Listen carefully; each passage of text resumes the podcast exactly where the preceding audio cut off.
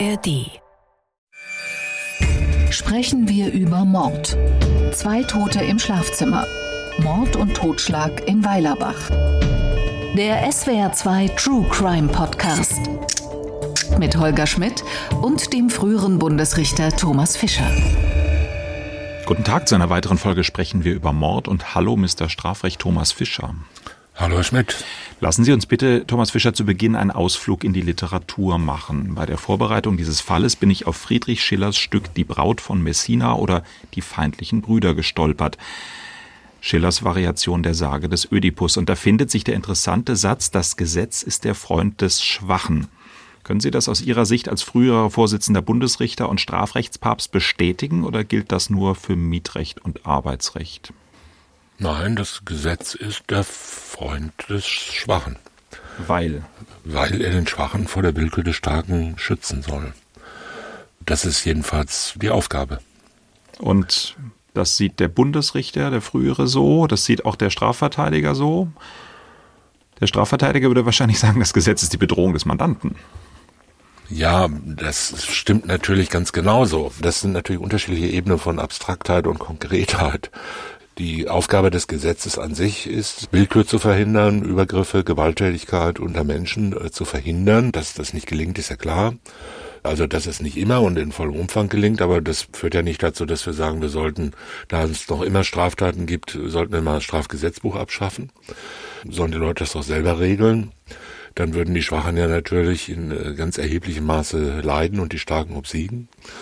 Das ist die Aufgabe staatlichen Strafrechts für halbwegs friedliche Verhältnisse in einer Gesellschaft zu sorgen, wenn diese Gesellschaft durch einen Staat zusammengehalten werden soll und nicht wie in diesen Failed States, die wir inzwischen vielfach kennen, von Privatarmeen, Milizen, Räuberbanden und so weiter vollkommen zerstört werden. Mhm. Bei vollendeten Kapitaldelikten, also wenn das Opfer tot, dann ist die Schutzwirkung des Gesetzes irgendwie immer schiefgegangen. Aber man Nein, kann. Ja, die ist halt im Einzelfall schiefgegangen, aber das ist halt so. Wenn Straftaten begangen werden, hat die, sagen wir mal, präventive Wirkung der Existenz des Gesetzes nichts genutzt.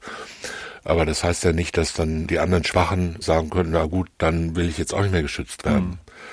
Und dass natürlich das Gesetz auch der Gegner des Täters ist, weil der Täter ist, das stimmt ja ganz genauso. Mhm. Auf die Braut von Messina bin ich lange, lange, lange nach der Schulzeit wieder aufmerksam geworden, als ich mich bei der Vorbereitung für den heutigen Fall für die Herkunft eines anderen Schiller-Zitats interessiert habe, nämlich die Axt im Haus erspart den Zimmermann.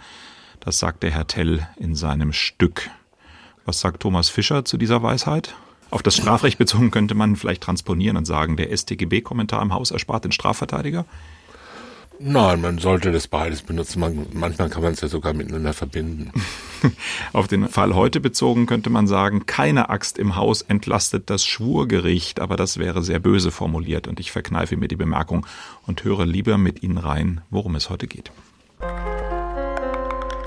In diesem Gehöft zwischen Weilerbach und Hirschhorn wurden die beiden Leichen gefunden. Daniel M. steht außerdem im Verdacht, zwei Brände in Erzenhausen und Mackenbach gelegt zu haben. Ich war wie eine Tötungsmaschine, wie ein unter Druck stehendes Fass. So beschreibt sich der 38-jährige Angeklagte in seinem umfassenden Geständnis. Als Motiv nannte er die dauernden Demütigungen durch seine Mutter und den Stiefvater.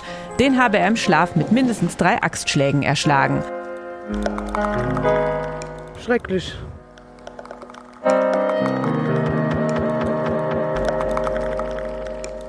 Schrecklich finden die Anwohner die Tat von Weilerbach. Das liegt im Landgerichtsbezirk Kaiserslautern. Ein umfassendes Geständnis des Angeklagten notieren die Gerichtsreporter und der Angeklagte empfindet sich selbst wie ein unter Druck stehendes Fass. Schon an dieser Stelle habe ich den Eindruck, wir haben einiges zu besprechen, lieber Thomas Fischer, doch unsere betriebliche Übung verlangt es vorher noch die Fallzusammenfassung zu hören, wie immer von Isabel Demey. In der Nacht auf Montag, den 8. März 2021, setzt Daniel M. erst das Carport und eine Lagerhalle zweier Geschäftspartner in Brand, dann kehrt er zurück auf den Hof im rheinland-pfälzischen Weilerbach, den er mit Frau und Kind und seiner Mutter und deren Lebensgefährten gemeinsam bewohnt. Vor dem Hof trifft der 38-Jährige auf seine Mutter. Es kommt zum Streit. Daniel M. nimmt eine Axt und tötet die 60-Jährige mit mindestens sechs Schlägen. Dann geht er ins Haus und tötet auch ihren Lebensgefährten, der schlafend im Bett liegt. Die Leiche seiner Mutter legt er neben den Toten ins Schlafzimmer. Als die Polizei am Dienstag bei Daniel M. klingelt, sind seine Mutter und ihr Partner bereits seit einem Tag tot. Daniel M. gelingt es, die Polizisten hinzuhalten. Der 38-Jährige verschwindet. Zwei Tage lang ist Daniel M. auf der Flucht. Dann stellt er sich in Kaiserslautern der Polizei. Am 8. September 2021 startet am Landgericht Kaiserslautern der Prozess. Vor Gericht lässt Daniel M. seinen Verteidiger eine Erklärung verlesen. Darin gesteht er, erst die Brände gelegt und dann seine Mutter und ihren 65-jährigen Lebenspartner getötet zu haben. Er habe sich von seiner Mutter und ihrem Partner gedemütigt gefühlt. Den 38-Jährigen plagten Schulden. Er hatte sich mit der Übernahme des Handwerksbetriebs seines Chefs übernommen, dem Betrieb drohte die Pleite. Von seinem früheren Chef und einem Mitarbeiter fühlte er sich hintergangen. Um ihnen einen Denkzettel zu verpassen, habe er das Carport und die Lagerhalle in Brand gesetzt. Bei seiner Rückkehr auf den Hof sei er auf seine Mutter getroffen. Die Mutter habe, wie so oft, gedroht, das Gehöft, auf dem Daniel M. mit seiner Familie mietfrei wohnt, zu verkaufen. Da habe Daniel M. mit einer Axt zugeschlagen. Wie eine Tötungsmaschine habe er funktioniert. Am 12. Oktober wird Daniel M. wegen Mordes, Totschlags und schwerer Brandstiftung zu einer lebenslangen Freiheitsstrafe verurteilt. Die Tötung der Mutter wertet das Gericht als Totschlag, die Tötung ihres schlafenden Partners als Mord aus Heimtücke. Kein Doppelmord, sondern Totschlag und Mord. So hat das Schwurgericht diesen Fall beurteilt, auch wenn der Täter das erste Opfer, die eigene Mutter, mit sechs Axtschlägen getötet hat. Darüber sollten wir sprechen, Thomas Fischer. Aber vielleicht bietet es sich an, vor dem blutigen Finale erst nochmal den Weg dahin zu beleuchten. Wie eine Mordmaschine hat sich der Täter selbst gefühlt, weil sich impulsiv vieles entladen hat, was sich vorher in seinem Leben angestaut hat. So klingt's, oder? Ja, es könnte sein, ja. So klingt's. Was genau er damit meint, weiß ich nicht. Das ist die Anmutung dieses Zitats ist natürlich ein bisschen so, als ob er sagen würde, dann ging irgendwas los, was ich nicht mehr steuern konnte. Da lief eine Maschinerie, ein Automatismus ab, den ich nicht mehr im Griff hatte. Das ist ja zunächst mal keine Beschreibung, die jetzt der eigenen Beschuldigung dient, sondern der Entschuldigung dienen soll.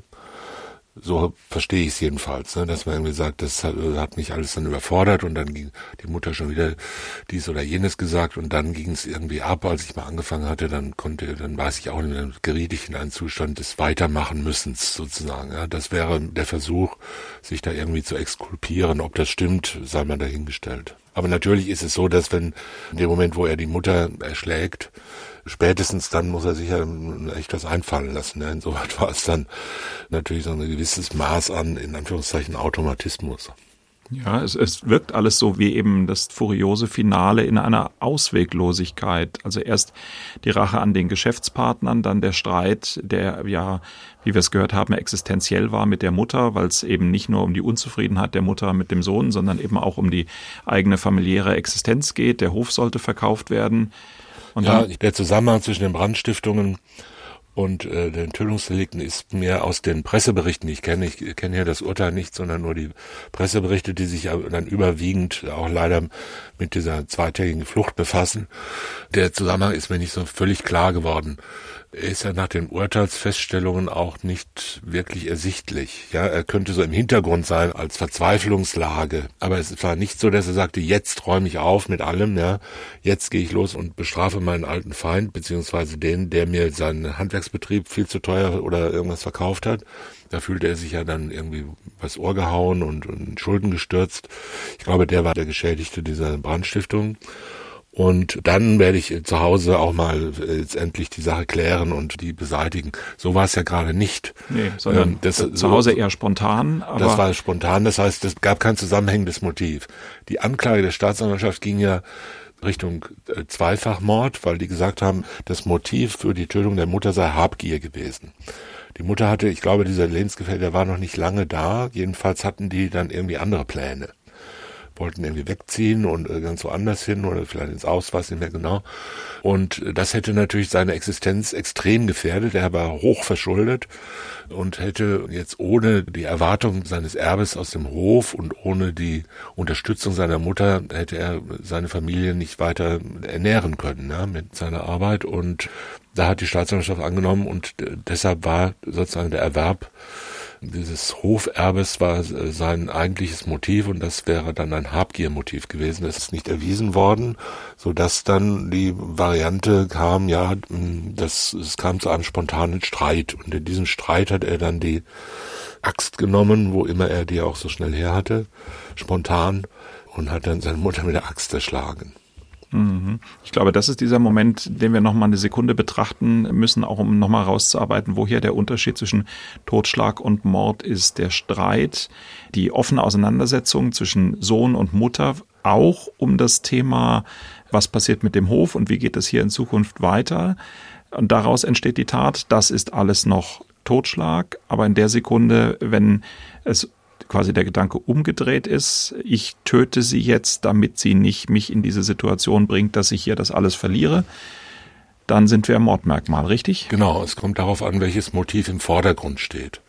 Dass natürlich fast alle äh, Handlungen des Menschen und auch alle, fast alle Taten des Menschen auf einer Vielzahl von Motiven, also Motivbündeln beruhen, dass da immer alles Mögliche mitspielt.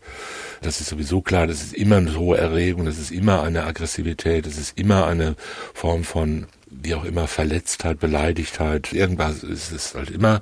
Und es gibt ganz viele Motive, die so immer ein bisschen mitspielen. Jetzt muss endlich Ruhe sein, das und so weiter, ja, und, und das ist die beste Lösung und was da auch immer jetzt dann in so jemand vorgehen will, das lasse ich mir jetzt, jetzt ist endgültig Schluss.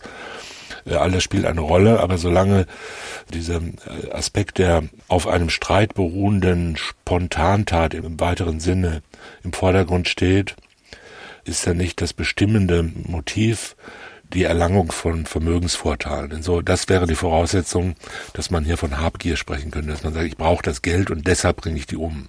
Und deshalb provoziere jetzt einen Streit zum Beispiel. Ja, und in diesem Verlauf des Streits äh, erschlage ich sie. Das wäre natürlich Habgier. Das ist hier nicht festgestellt worden, sondern es wurde gesagt, es kam zum Streit. Und dann ist die logische Konsequenz, dass statt Mord nur Totschlag angenommen wurde. Und dann gehen wir im Verlauf weiter. Dann geht der Täter rein und tötet den Lebensgefährten seiner Mutter im Schlaf. Das, das ist natürlich ist klar, der Weg zum Mord. Ein klarer kurzer. Fall von Heimtücke, arg und wehrlos. Ja. Lebenslange Haft hat er bekommen. Klar, der Mord ist festgestellt worden. Wenn wir jetzt aber das Detaillierte angucken, dann ist die Tötung seiner Mutter mit einer Einzelstrafe von neun Jahren bewertet worden. Was sagt uns das nochmal? Wie hilft uns das nochmal zu bewerten, wie das Schwurgericht den Moment der Tötung der Mutter gesehen hat? Denn die neun Jahre sind ja nun auch fern von der höchstmöglichen Strafe. Ja, es hat jedenfalls das nicht für die denkbar höchste Schuld gehalten. Ne? Wobei man die denkbar höchste Schuld ist ja immer so, nur so ein theoretischer Wert.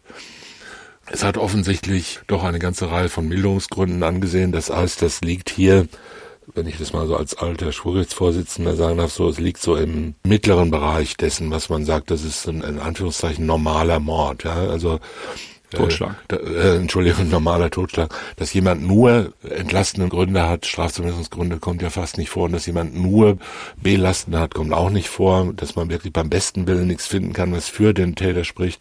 Hier sprach offensichtlich doch einiges für ihn. Die Lebenssituation die Annahme, dass es wirklich von seiner Mutter immer Drohungen gab, dass er in einer ausweglos scheinenden finanziellen Lage war, dass er Angst um die Existenz seiner Familie hatte, lauter solche Sachen fallen einem ein. Und ich kenne das Urteil, wie gesagt, nicht.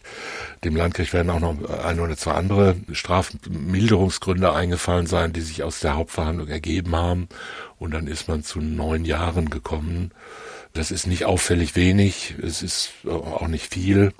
Also man kann auch da keine Durchschnittswerte bestimmen. Es gibt natürlich Totschlagstaten, es gibt, gibt ja das Gesetz vor, die Spanne liegt zwischen fünf und 15 Jahren.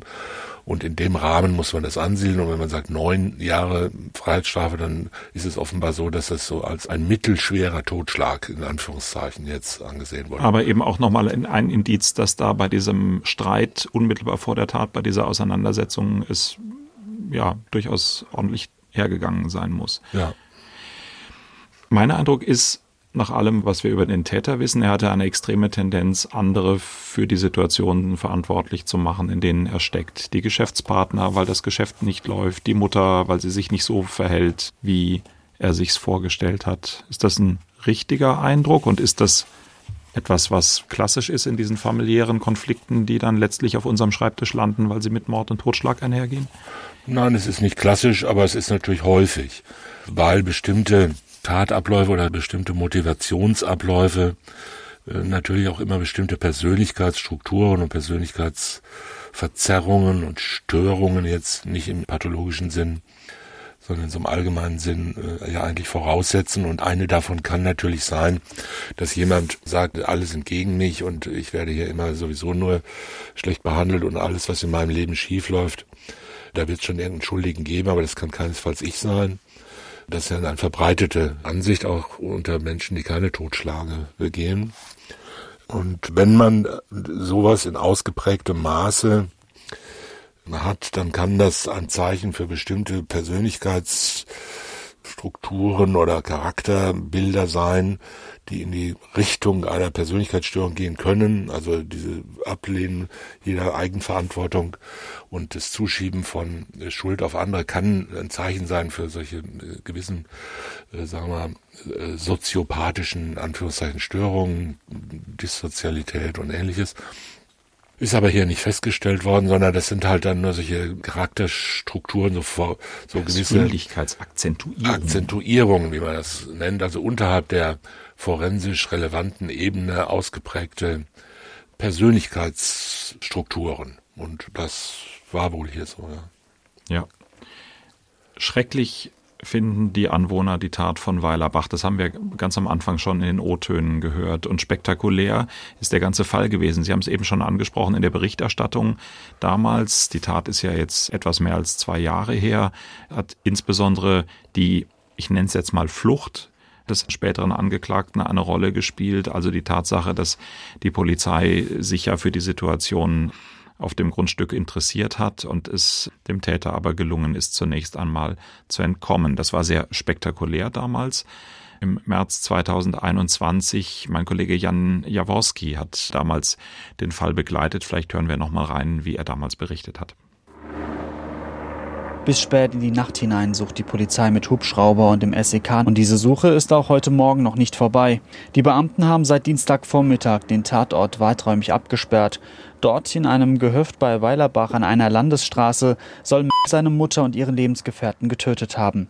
Die Hintergründe und das Motiv sind weiterhin unklar. Für den Weilerbacher Bürgermeister Horst Bonhagen eine Extremsituation. Links und rechts haben zwei Polizisten mit Maschinengewehr im Anschlag gestanden. Das wurde dann auch schnell im Ort bekannt, dass es leider und schlimm zwei Todesfälle gab, also eine weibliche und eine männliche Person erschossen wurden. Sowohl in Weilerbach als auch in den angrenzenden Waldstücken und Ortschaften wie Rodenbach sucht die Polizei nach den Tatverdächtigen.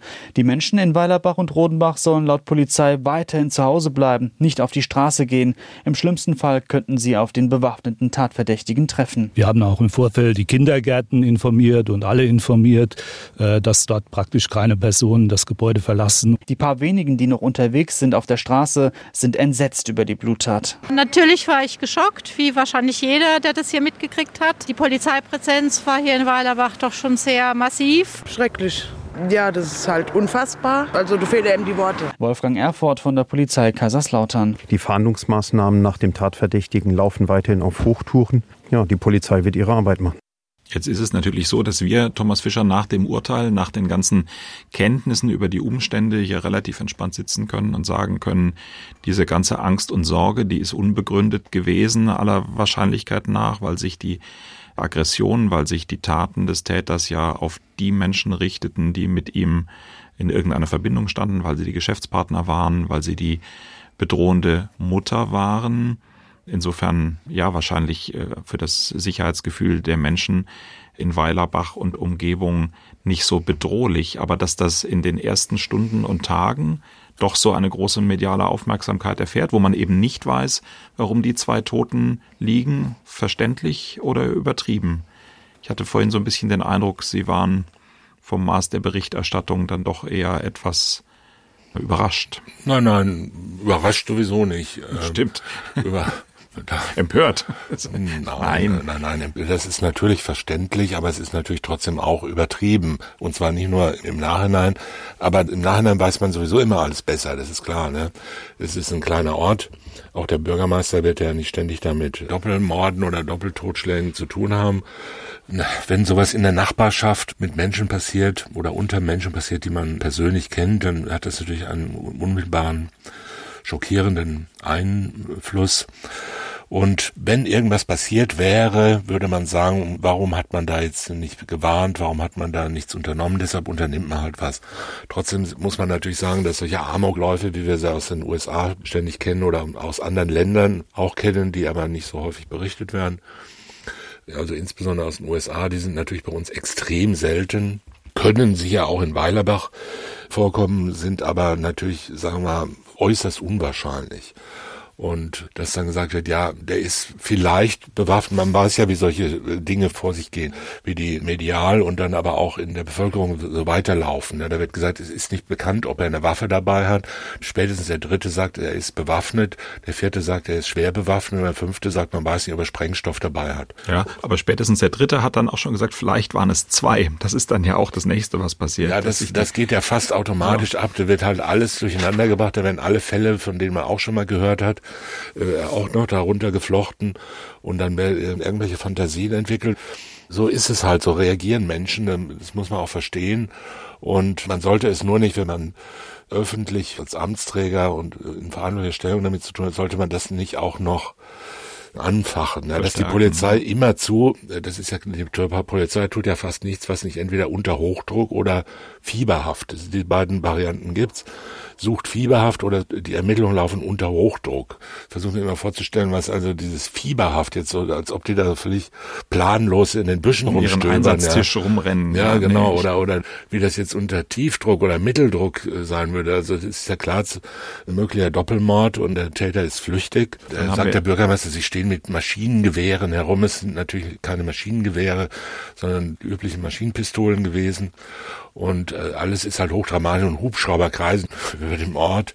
Welcher Gasse steckt er jetzt? So Infrarotkameras und so, man kennt es ja aus Filmen. So stellen sich die Menschen das vor, sind aufgeregt, haben auch Angst und man kann das alles gut verstehen. Ja.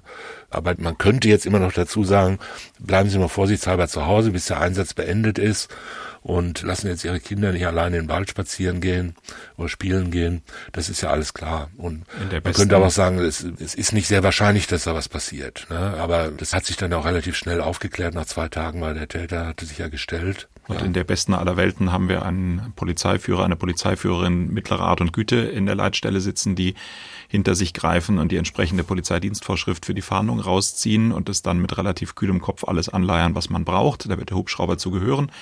Da wird das SEK zu gehören, so wenn man eine verstümmelte Leiche vorgefunden hat. Insoweit, äh, glaube ich, alles nicht verwunderlich. Auch nicht verwunderlich, wenn wir uns die vergangenen Fälle, die wir besprochen haben, anschauen, dass die Tatwaffe eine Axt war. Das haben wir ja auch schon öfter gehabt. Es wirkt trotzdem immer so ein bisschen archaisch. Die Axt als Tatwaffe, welche Rolle spielt sie? Wissen wir da was drüber? Ich weiß darüber nichts. Also natürlich, ich, ich kenne viele Fälle, wo Äxte eine Rolle spielen. Es ist natürlich wahrscheinlicher, wenn man jemanden erschlägt, wenn man jemanden gewaltsam tötet mit einem gefährlichen Werkzeug, wahrscheinlich, dass man dann auch ein richtig gefährliches nimmt und jetzt nicht ein ganz ungefährliches und damit versucht. Äxte, Reisigbesen eher ungeeignet. Ja, es ist erstaunlich, wie viele Äxte immer zur Hand sind. Auch Hämmer spielen da gelegentlich eine Rolle und lange Schraubendreher und Küchenmesser und Brotmesser und solche Sachen, die sind da, also Äxte sind natürlich irgendwie relativ spektakulär, wenn man sich mal vorstellt, dass jetzt mit der Schneide der Axt äh, schreckliche Wunden geschlagen werden. Muss ja aber nicht so sein. Manche Täter benutzen extra halt irgendwie blindlings, schlagen mit der Rückseite zu. Den Axtstiel hatten wir schon als Tatwerkzeug. Axtstiel ja. und so weiter. Ich, ich kenne auch, also habe auch selber schon sehr spektakuläre Axtfälle entschieden. Ja, aber ich glaube dann natürlich trotzdem, dass andere Werkzeuge weitaus häufiger sind als Äxte.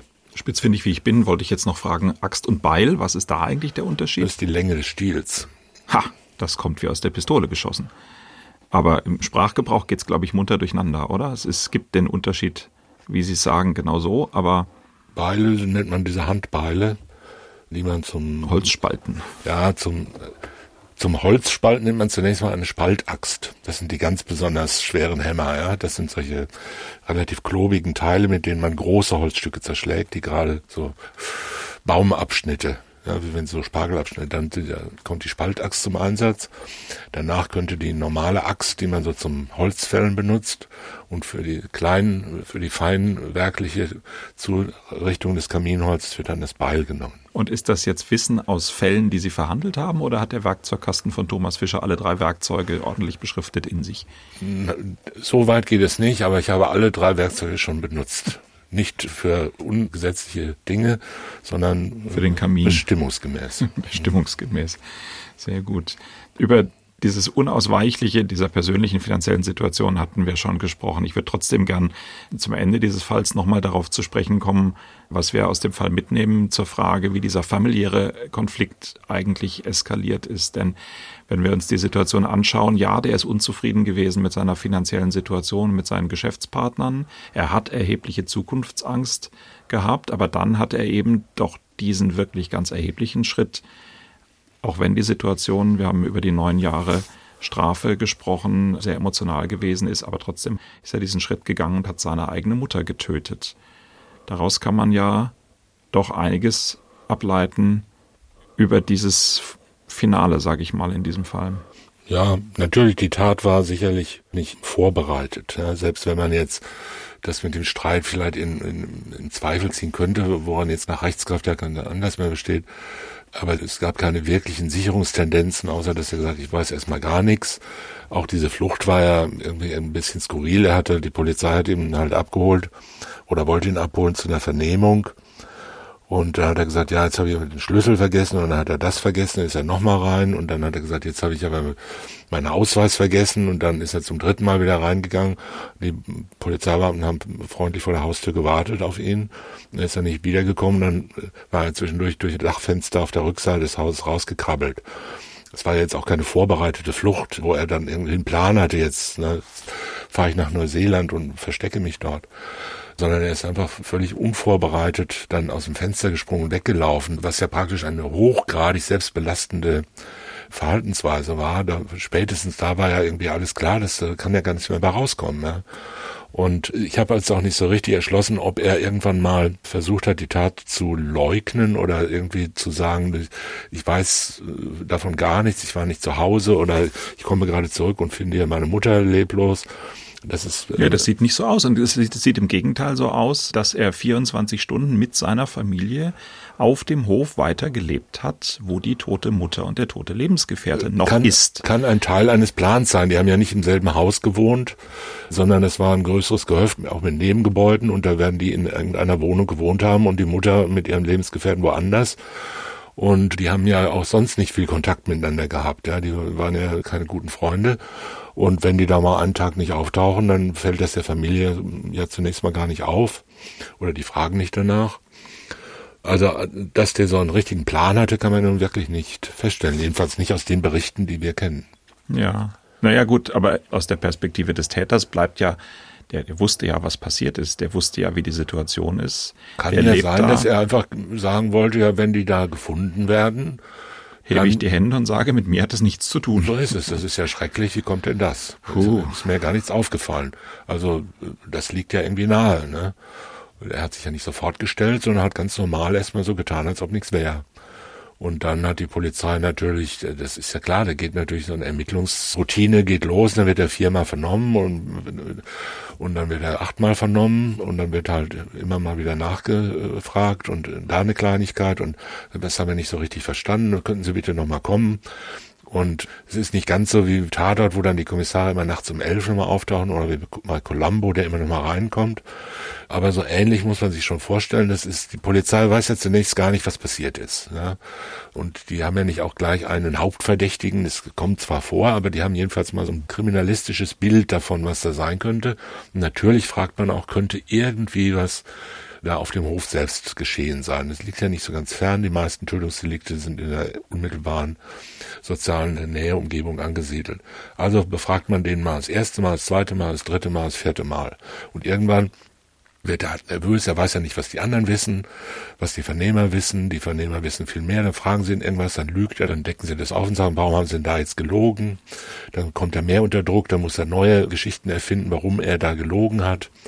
Und schon hat man ihn wieder an einem nächsten Wickel und dann sagt man, oh gut, wir haben jetzt aber noch mal ein, zwei Fragen, dann haben wir es schon. Und dann sitzt er wieder drei Stunden im Vernehmungsraum und das ist nicht das so ganz, was, ja. äh, routinierte Vernehmer sind wesentlich schlauer, als man das öfter denkt.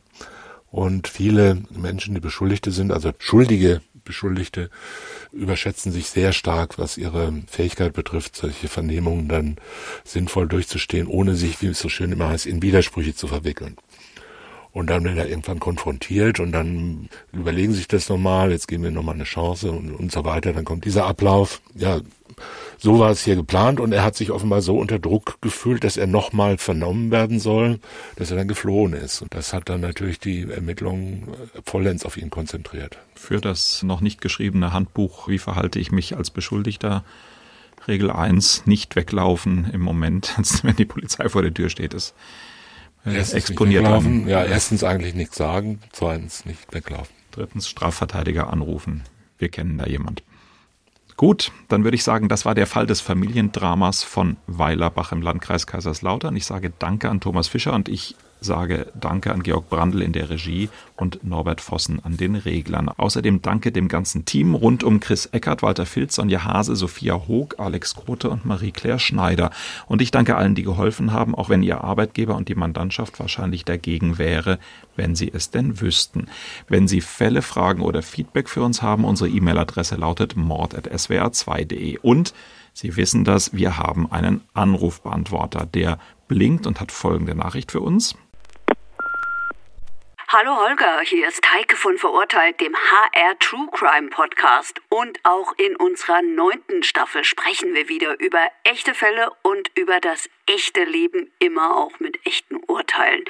Mal skurril, wie zum Beispiel in der Folge Randale auf der Rammler Show, aber auch teilweise schon ziemlich heftig, zum Beispiel in unserer Folge Mord in bester Gesellschaft. Mein Kollege und Mitpodcaster Basti Red, der löchert mich natürlich auch in dieser Staffel wie immer mit vielen Fragen, mit klugen Fragen, mit anstrengenden Fragen und mit solchen, auf die ich nicht immer sofort eine Antwort weiß.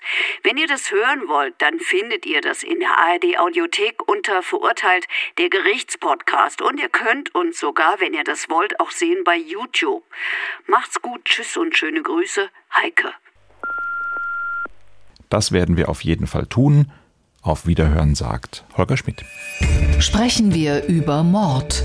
Sie hörten einen Podcast von SWR2.